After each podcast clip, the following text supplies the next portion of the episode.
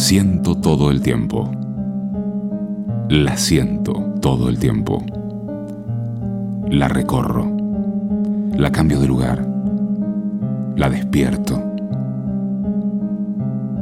No mentira. Está siempre despierta. ¿Cómo puede estar siempre despierta? La apago. Pero me enciende. Porque no soy yo el que la enciende. Ella me enciende.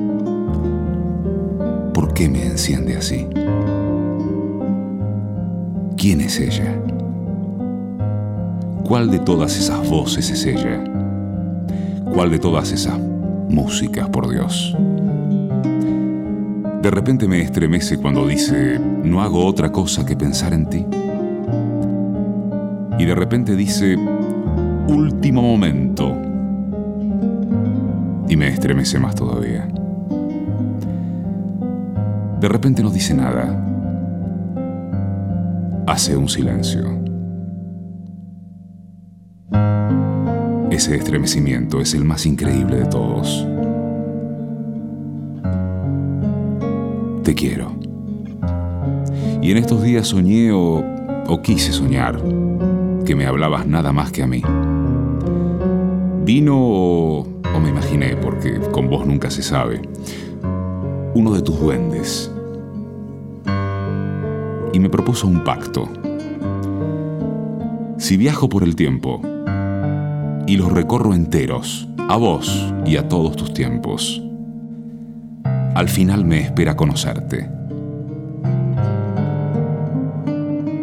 Le pregunté cómo, pero no me dijo.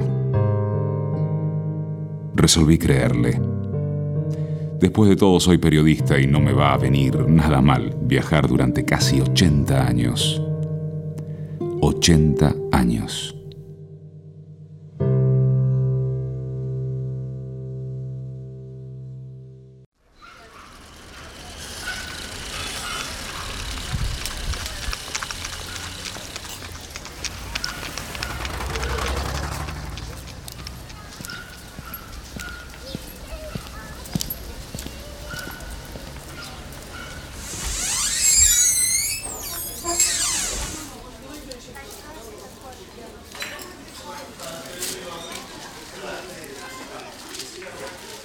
Mozo, Ginebra.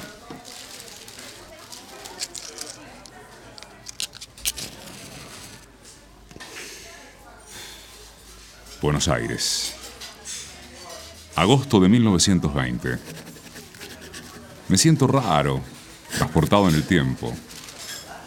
Sé todo lo que va a pasar y al mismo tiempo creo no saber nada. Nada de nada. Hoy me hablaron de cinco locos. Los llaman los locos de la azotea. Planean el nacimiento de la radio.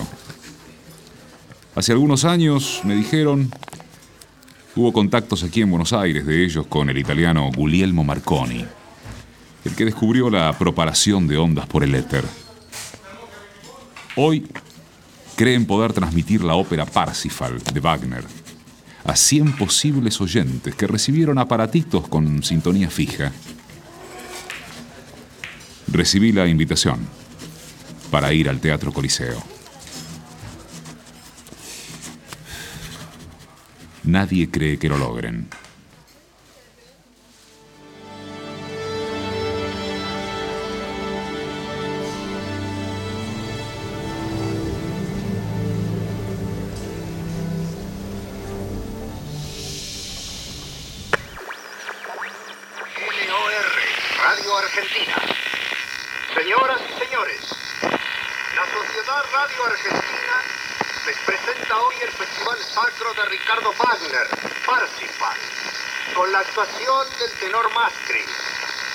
La soprano argentina Sara César, el barítono Rossi Morelli y los bajos Chirino y Paggi. Todos bajo la dirección de Félix von Wingarler, secundados por el coro y orquesta del Teatro Constanzi de Roma.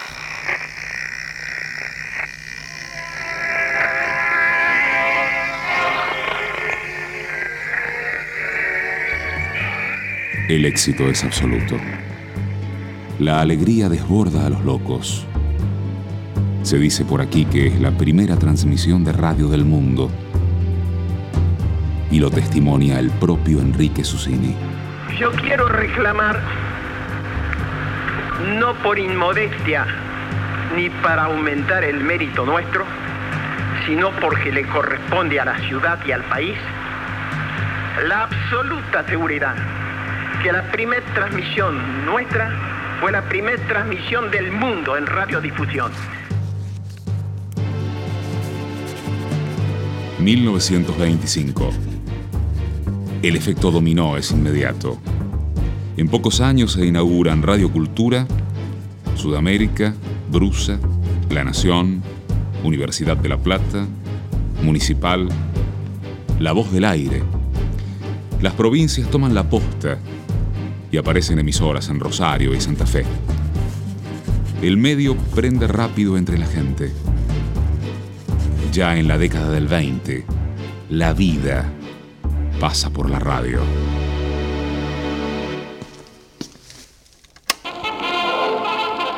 Noticias de la década. La fórmula presidencial del radicalismo, integrada por Hipólito Yrigoyen y Francisco Beiró, triunfó en las elecciones presidenciales al imponerse en forma abrumadora sobre el binomio conservador Melo Gallo, 800.000 votos contra 400.000. Como forma de manifestarse en contra de la violencia, Mahatma Gandhi cumple hoy su vigésimo primer día de ayuno. Tras haber cumplido dos años de prisión, acusado de escribir artículos contra el imperio británico, el dirigente pacifista provoca este impacto que fortalece su popularidad en la India. Una recomendación comercial para su dolor de cabeza y hay más noticias. Ay, compañero, tu remedio es tomado y en un minuto me siento ya curado. Con igual presteza este dolor atroz se fue de mi cabeza y a mi mal pasó. Venga, un abrazo por este gran consejo,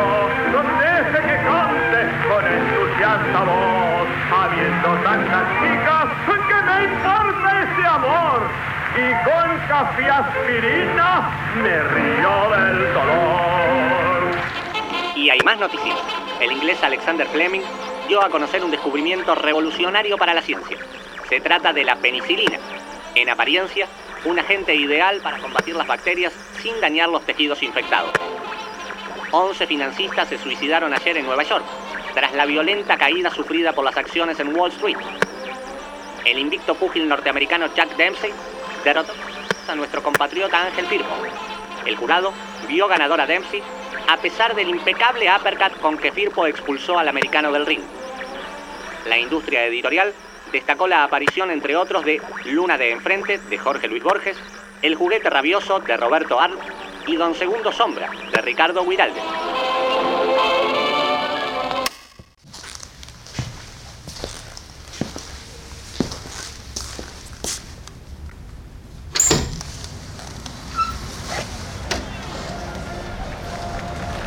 ...6 de septiembre de 1930. Algo extraño sucede. Algo nuevo. Oh, no, no es nuevo. No. Me resulta conocido. Muy conocido. Un militar asalta la presidencia de la nación. Es el general José Félix Uriburu. Derrocaron a Irigoyen. Sé todo lo que va a pasar y al mismo tiempo no sé nada. Respondiendo al clamor del pueblo y con el patriótico apoyo del ejército y de la armada, hemos asumido el gobierno de la nación. Exponentes de orden y educados en el respeto de las leyes y de las instituciones, hemos asistido atónitos al proceso de justiciamiento que ha sufrido el país en los últimos años. Buenas noches, respetable público de los jueves de gala de Federal. Es el homenaje de amor y de fuerza, de arte y pujanza que Federal ofrece a la República en esta hora gloriosa de la argentinidad. Ya vibra en notas vigorosas la música levantadora. Se siente en el ambiente como una fiesta de alas. Los mil caminos del aire van a poblarse de voces enérgicas y cordiales, atando en frases emocionadas los eslabones de esta cadena que parte de las ondas poderosas de LR3 Radio Belgrano y CXA8 en onda corta. Fernando Ochoa.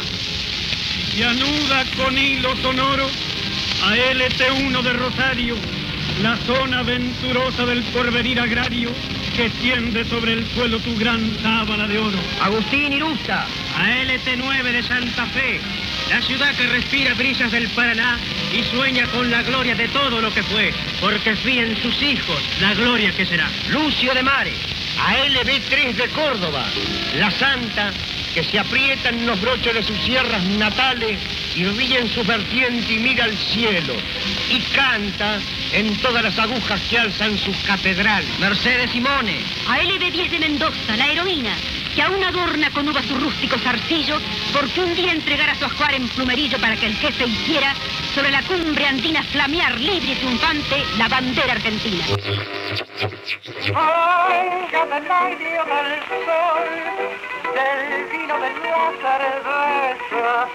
Cualquier dolor de cabeza, don Juan, lo quita con un genio. Hágame usted caso a mí y calmará su dolor.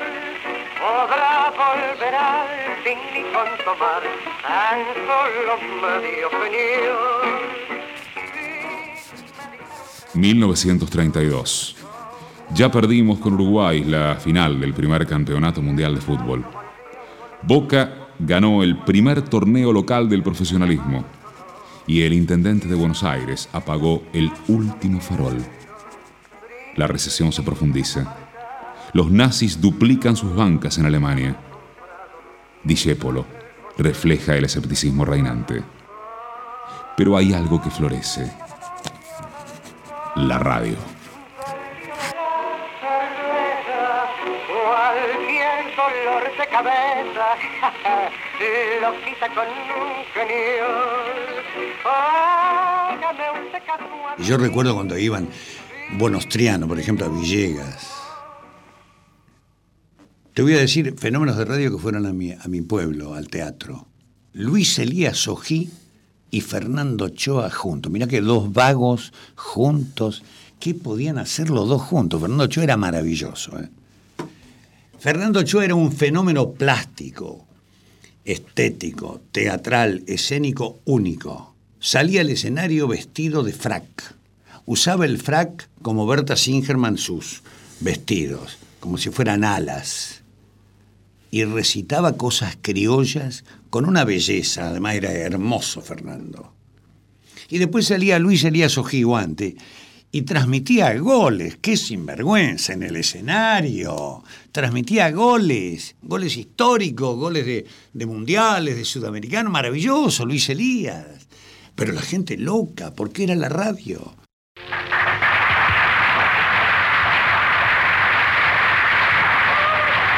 Y ahora, señoras y señores, he aquí a nuestro invitado de honor. Una verdadera sorpresa, señores.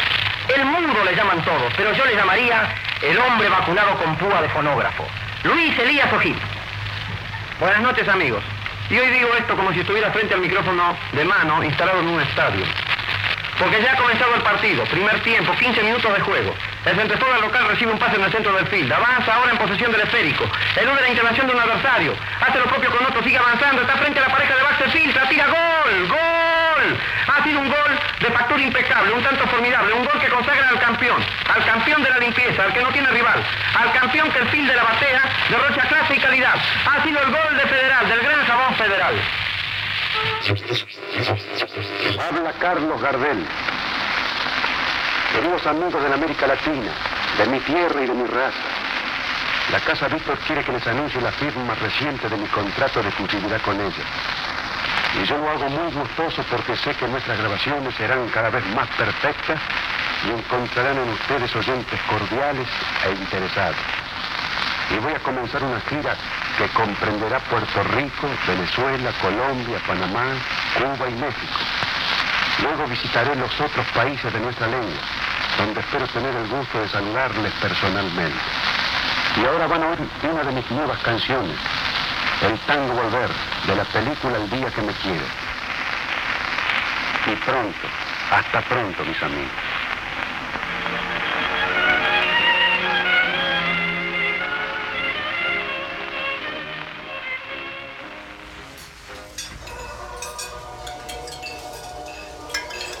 Bife bien cocido, una ensalada, permiso, la jarrita de vino tinto.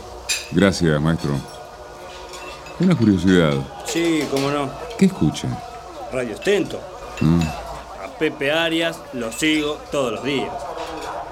Eso significa, señor gerente, que en 3 millones de unidades la pérdida neta va a ascender este que va a ascender a 3 mil de- que bueno va a ascender a una ponchada de pesos. De modo, señor gerente, que teniendo en cuenta mi sagacidad, espero que el próximo ascenso me corresponda a mí y no al empleado Julio Jiménez alias el Grullo, a quien yo tengo que hacerle todas las circulares, con lo cual, como no puedo hacer mi trabajo, no hago el mío y el jefe se la agarra conmigo como esta mañana. Pero, pero, Goyo, ¿me va a decir todo eso, señor gerente? Naturalmente, Juan Inverde Cadete Cascarita, pero no nos apresuremos. Por lo de pronto alcanzame la mostaza. ¿Qué trajiste hoy para el almuerzo? Sí, traje albóndigas. Albóndigas. Pero decime, Cascarita, ¿vos te crees que el cuerpo humano de la persona resiste sin protestas indignadas un régimen estricto a base de albóndigas? Decide a tu vieja que desde mañana suspenda por esta temporada la carne picada. Basta de albóndigas. ¿Y usted qué trajo hoy? Eh, yo, yo también traje albóndigas. Diario, diario, extra. Murió Carlos Gardel en grave accidente aéreo. Diario, diario. Los últimos minutos del Sosac Criollo, como no, yo le doy. Sexta la razón, diario.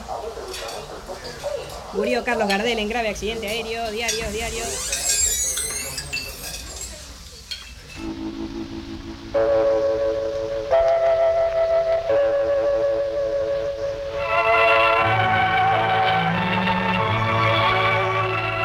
...1936... Hoy visité Radio El Mundo. Está en Maipú 555. Es el primer edificio concebido para que funcione una radio. Impacta realmente. La radio crece y crece. Ya se calculan 800.000 receptores vendidos y otros 350.000 fabricados por radioaficionados y armadores privados. La radio deslumbra, asombra. Aparecen personajes con el indeleble sello de la popularidad.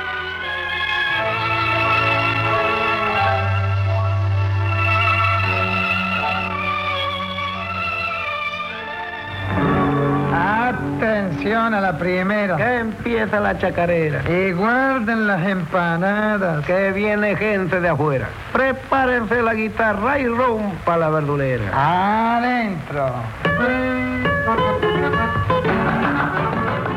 Cuando yo escuchaba la radio, y este, eso era Olga Casares Pearson, Ángel Wall, eh, Yaya Sares Corvo, y qué sé yo, sería en el 38, sí, seguramente, de ahí vienen mis recuerdos, ¿no? Eh, esperate, estaba este dúo Bonestriano, Bonestriano que también eh, decían que si uno compraba el jabón que se promocionaba en ese programa, los veíamos a ellos. Entonces yo nunca me olvido que un día le pedí a mi mamá, por favor, por favor, déjame comprar ese jabón. Y lo compré y lo puse ahí adelante de la radio. Y oh, desilusión, yo no los veía a ellos. Y yo no podía entender por qué. Pero te hacían el bocho de tal manera que te lo creías.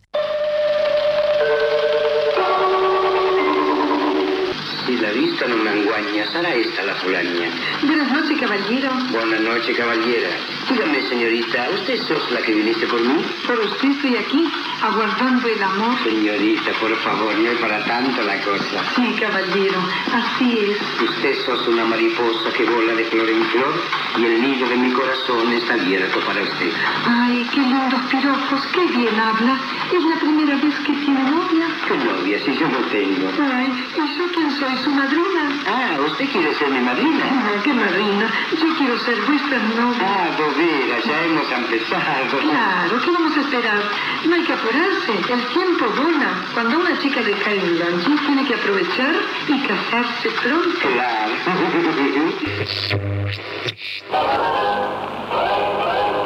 Señoras y señores, muy buenas noches.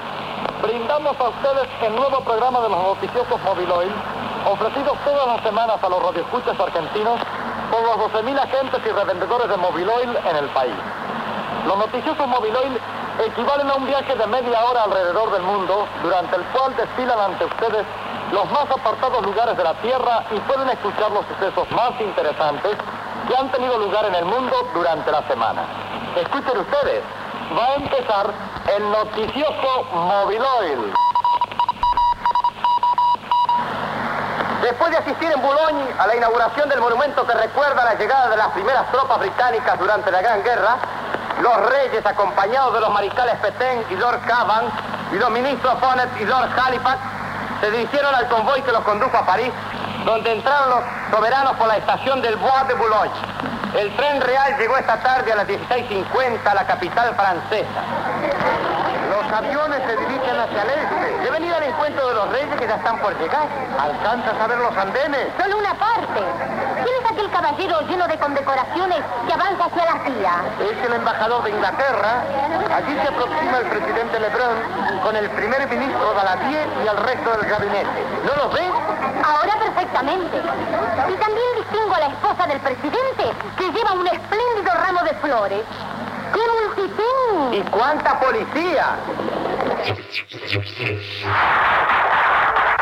Y de inmediato, como atraído por estos aplausos, como queriendo pasear cuanto antes su emoción por la inmensa platea del Teatro Relámpago Federal, llega el tango.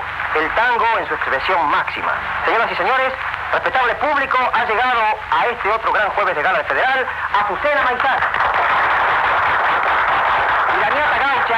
Llega envuelta en los primeros acordes del tango que ella misma compuso en colaboración con Trópoli. Cuando aman las mujeres, su obra del mismo nombre. Es un estreno especialmente dedicado a nuestro público.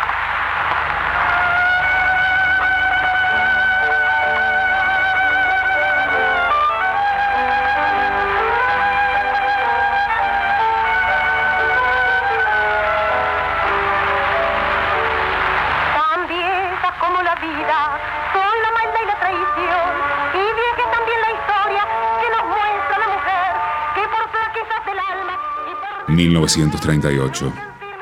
Afuera, el clima sigue denso. La guerra civil en España, el asesinato de García Lorca, los nazis que siguen ganando espacios. Nadie descarta la posibilidad de un nuevo conflicto bélico a escala internacional. El argentino Carlos Saavedra Lamas gana el Nobel de la Paz.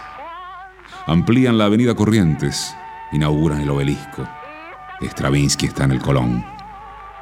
Se suicidan Horacio Quiroga, Leopoldo Lugones, Alfonsín Storni y Lisandro de la Torre. Los nazis invaden e invaden. Y aquí, en la Argentina, se cierra la década infame.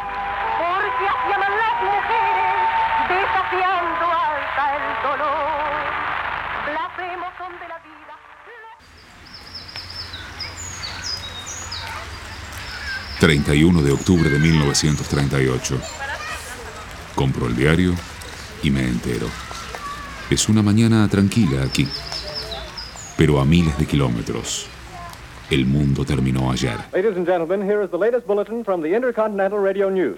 Toronto, Canada. It is reported that at 8.50 A las 8 menos 20 hora local, el profesor Farrell del Observatorio Americano de New Jersey comunica haber observado varias explosiones de gases incandescentes producidas a intervalos regulares en el planeta Marte.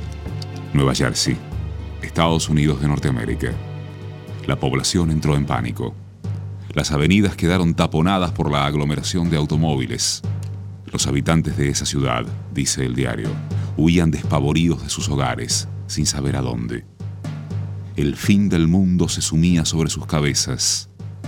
En cualquier momento, ocurriría lo peor. Professor Pearson and myself made the 11 miles from Princeton in 10 minutes.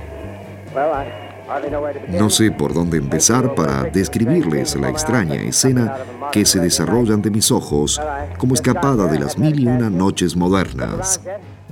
La suerte de la Tierra estaba destinada a sucumbir ante la invasión marciana. Lo decía la radio. O por lo menos así lo pensó Orson Welles en la Guerra de los Mundos. En realidad nada había pasado, o todo había pasado, no sé. todo lo que pasa por ella es cierto, aunque no lo sea.